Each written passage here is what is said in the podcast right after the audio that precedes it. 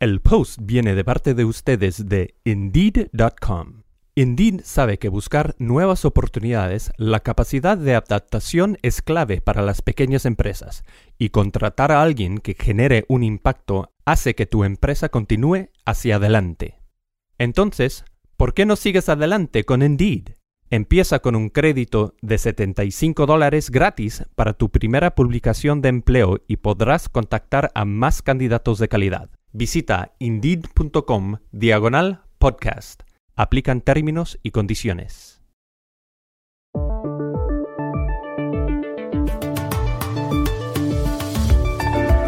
Luego de medio siglo de lucha armada y de crímenes diversos, y tras cuatro años de haber firmado la paz, las FARC acaban de pedirle perdón a Colombia por tantos secuestros cometidos.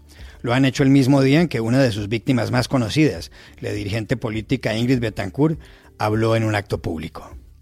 El secuestro es, es una realidad que se vuelve una realidad genética, si se quiere, del secuestrado, y que va a cambiar totalmente su manera de ser, su manera de ver la realidad, de comunicarse con el otro.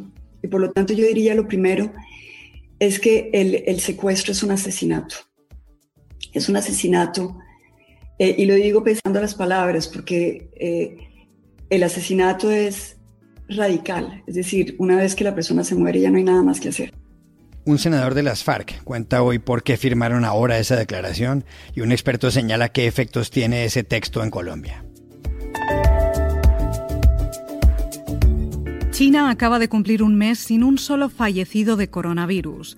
¿Por qué ha funcionado la estrategia de ese país contra la enfermedad? Un periodista da las claves desde Shanghái. Muchos oyentes que están en cuarentena quieren aprender a cocinar algo sencillo y nos lo dicen. Hoy la receta de la tortilla de patatas desde la cocina de un conocido bar en Madrid. Hola, bienvenidos a El Washington Post. Soy Juan Carlos Iragorri desde Madrid. Soy Dori Toribio desde Washington, D.C. Soy Jorge Espinosa desde Bogotá. Es miércoles 16 de septiembre y esto es todo lo que usted debería saber hoy.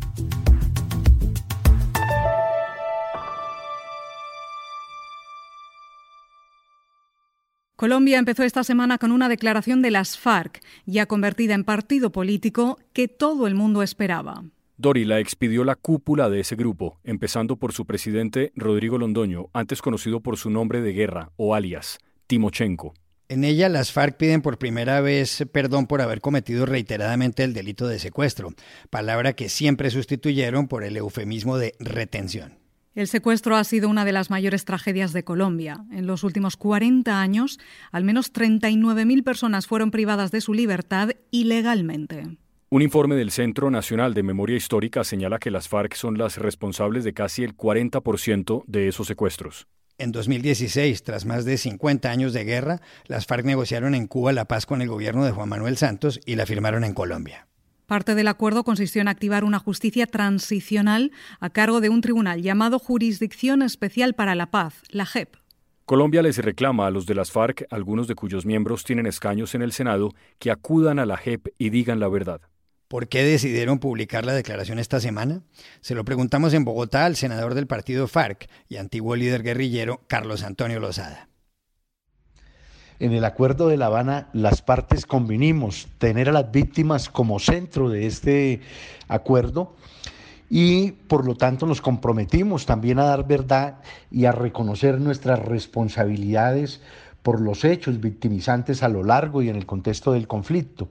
Por esa razón, nosotros eh, consideramos de vital importancia para este momento de la implementación eh, asumir como responsabilidad lo que tiene que ver con la práctica del secuestro como parte de la política financiera que hoy en día lo reconocemos fue una política totalmente equivocada que nos trajo enormes costos políticos en la medida en que generó un número creciente de víctimas, pero por el mismo carácter de esta práctica y por eso consideramos que como un aporte a ese proceso de reconciliación de la sociedad colombiana era muy importante en este momento nosotros hacer esa declaración.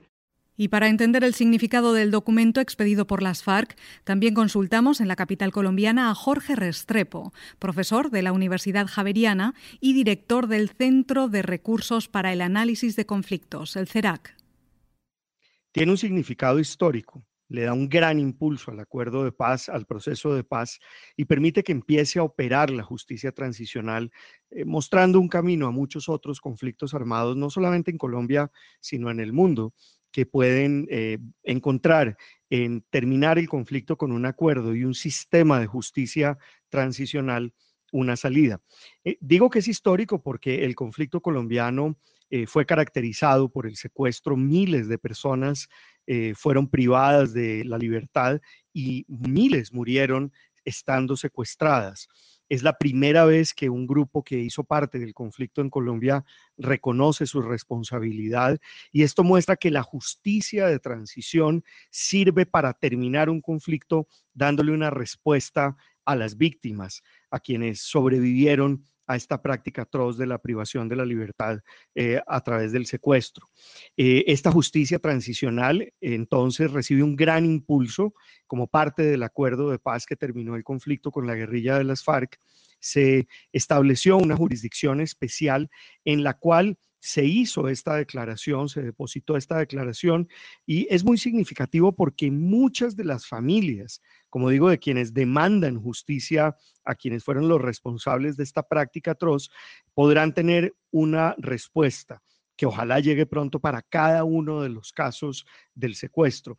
Es también la contribución más significativa después de la dejación de las armas, de la terminación de la violencia que hizo esta guerrilla ya hace cuatro años, cuando más de eh, 10.000 armas fueron destruidas por parte de la misión de Naciones Unidas y más de 13.500 personas comenzaron un proceso de reincorporación. Pero por último y muy importante, esto también muestra un camino a muchos otros grupos insurreccionarios que hay en el mundo de que es posible terminar un conflicto hoy en día cuando existe una justicia transicional que le da un lugar a las víctimas y le da una respuesta a quienes claman por esa justicia y por saber lo que pasó con sus personas queridas.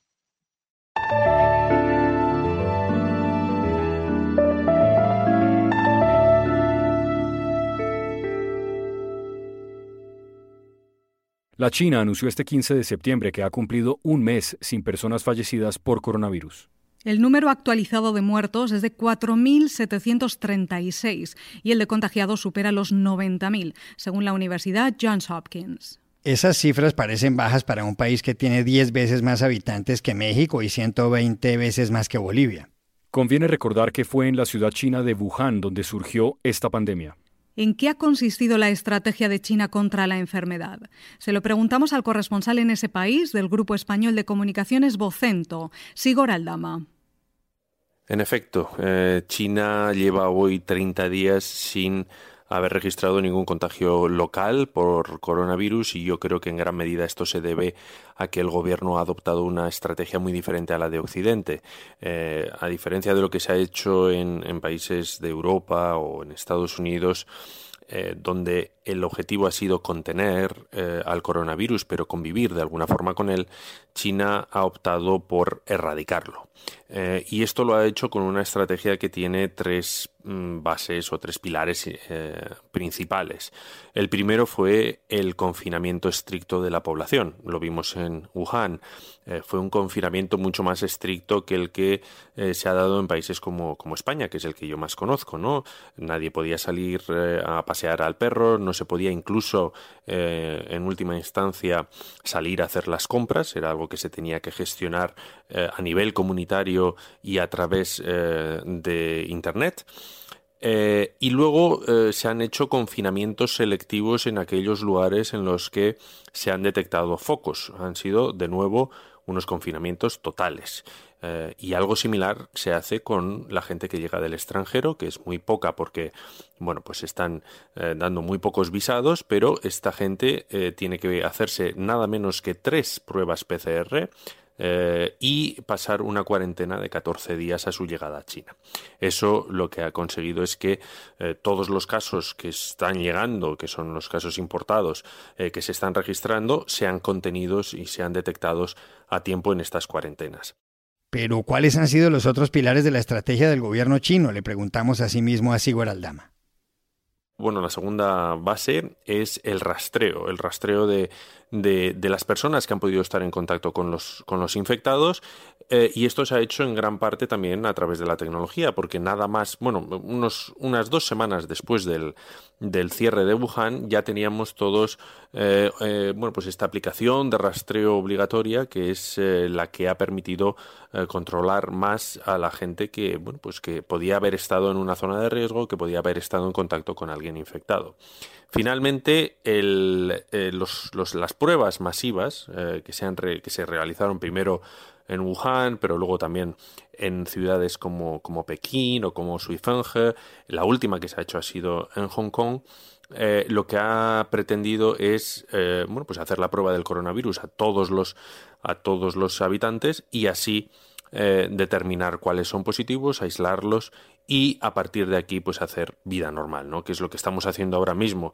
Yo entiendo que hay muchas dudas sobre las cifras que está dando China y efectivamente al principio no eran muy fiables, pero ahora yo mm, veo mm, que la población está This podcast is sponsored by Monarch Money.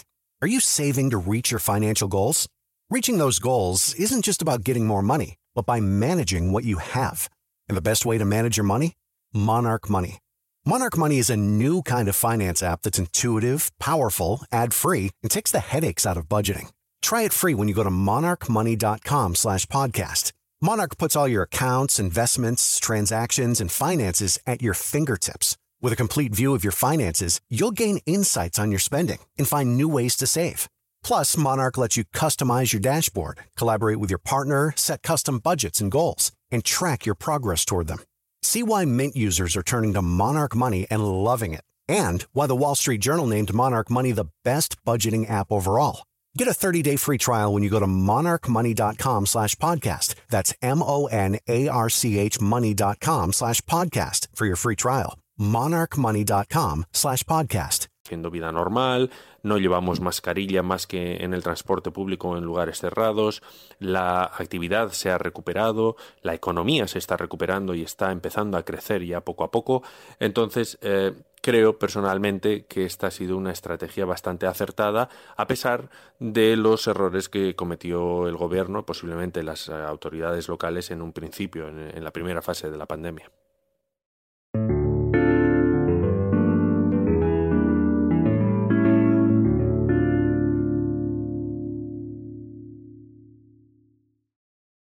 El post viene de parte de ustedes de Indeed.com.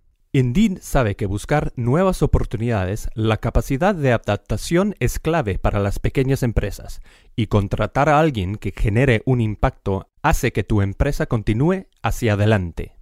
Entonces, ¿por qué no sigues adelante con Indeed? Empieza con un crédito de 75 dólares gratis para tu primera publicación de empleo y podrás contactar a más candidatos de calidad. Visita indeed.com diagonal podcast. Aplican términos y condiciones. Muchos oyentes nos escriben para decirnos que les interesan las noticias, pero que en esta época de quedarse en casa por la pandemia quieren saber cómo cocinar algo sencillo. Un oyente nos pidió ayer la receta de la tortilla de patatas, la tortilla española, y le tenemos la respuesta, porque aquí cerca hay un bar, aquí en Madrid, el Bar Mual, donde hacen una de las mejores tortillas de la ciudad. Hombre, Iragorri, el bar Mual queda en el barrio de Chamberí, en la esquina de las calles que conocemos bien, de Manuel Silvela y de Nicasio Gallego. Mucha gente va a comerse un pincho de tortilla a ese bar. Pero a ver, Dori, ¿cuál es la historia de la tortilla de patatas? Pues Espinos, hay diferentes teorías y estudios. La historia más extendida es la siguiente. Las patatas o papas llegaron a España, como tantas cosas, desde América, pero en España no se sabía cómo cocinarlas y apareció la tortilla. Hasta hace poco se decía que la primera se había hecho cerca de Bilbao, en el País Vasco, cuando el general Tomás de Zumalacárregui debía darles de comer a sus soldados en una de las llamadas guerras carlistas del siglo XIX. Sin embargo, han aparecido documentos que sostienen que el invento es anterior, de 1798, y que surgió en Extremadura, en el suroeste de España, para calmar el hambre de tanta gente que lo pasaba mal. Bueno, bueno, pero volvamos al bar Mual. Llamamos a su propietaria, que está siempre detrás de la barra con Juan Blanco, su marido. Ella es Mari Carmen Blasquez, nació en Villanueva de Ávila y le pedimos en su propia cocina la receta. Para hacer una tortilla de patata española, como nos enseñó nuestras madres, tenemos que tener kilo y medio de patata, una cebolla y seis huevos. Pelamos la patata, la picamos muy finita, ponemos una, la sartén Echamos la patata cuando ya tenemos el aceite caliente. A continuación ponemos la cebolla y cogemos con una tapadera y la tapamos. Y así a fuego lento durante 20 minutos. Eso sí, tenemos que moverla porque se pega. Es fácil que se pegue. Bueno, cuando ya tenemos la patata pochada, cogemos un recipiente, echamos los seis huevos un poquito de, sal, batimos, miramos a ver cómo están las patatas, si ya están blanditas, escurrimos un poco el aceite y cogemos y echamos la patata donde el huevo y así batimos. Cogemos una sartén más pequeña con aceite, muy poquito aceite, echamos la patata con el huevo en la sartén y lo dejamos como unos 5 o 6 minutos. A continuación, la damos la vuelta. Cuando ya lleva como 4 o 5 minutines, a fuego muy lento, cogemos un tenedor y la pinchamos para ver si ya la tenemos cuajada. Eso sí, se puede dejar más cuajada o menos cuajada, depende como nos guste. Claro que ponerle cebolla a la tortilla de patatas o no ponérsela es un tema delicado que incluso puede originar un conflicto en España. El país casi se divide en dos, los con cebollistas y los sin cebollistas, entre los que me encuentro. Bien, pero también le preguntamos a Mari Carmen cuántas tortillas hace al día. Pues al día suelo hacer como de 10 a 12 tortillas diarias, porque aquí a media mañana, sobre las 10 y media a las 11, viene la gente, partimos la tortilla en cuatro, en cuatro trozos y se sirven con pan y unos pimientitos.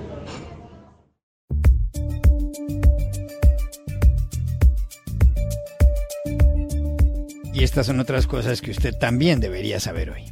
El presidente de México, Andrés Manuel López Obrador, le ha pedido al Senado que apruebe una consulta popular para investigar a varios de los que ocuparon la jefatura del Estado antes que él está de acuerdo o no con que las autoridades competentes, con apego a las leyes y procedimientos aplicables, investiguen y en su caso sancionen la presunta comisión de delitos por parte de los expresidentes Carlos Salinas de Gortari, Ernesto Cedillo Ponce de León, Vicente Fox Quesada, Felipe Calderón Hinojosa y Enrique Peña Nieto, antes, durante y después de sus respectivas gestiones.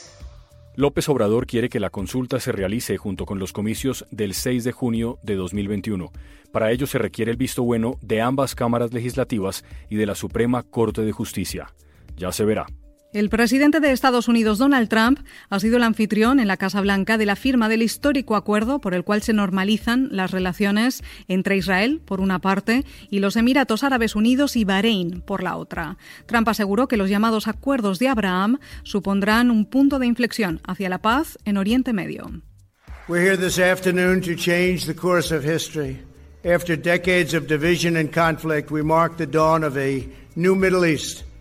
Estamos aquí esta tarde para cambiar el curso de la historia. Tras décadas de división y conflicto, celebramos el amanecer de un nuevo Oriente Medio, dijo Trump, junto al primer ministro israelí, Benjamin Netanyahu, y los ministros de Exteriores de los dos países árabes. La Organización Mundial del Turismo ha calculado que las pérdidas del sector en el primer semestre de 2020 han sido de 460 mil millones de dólares. El número de turistas internacionales cayó un 65%.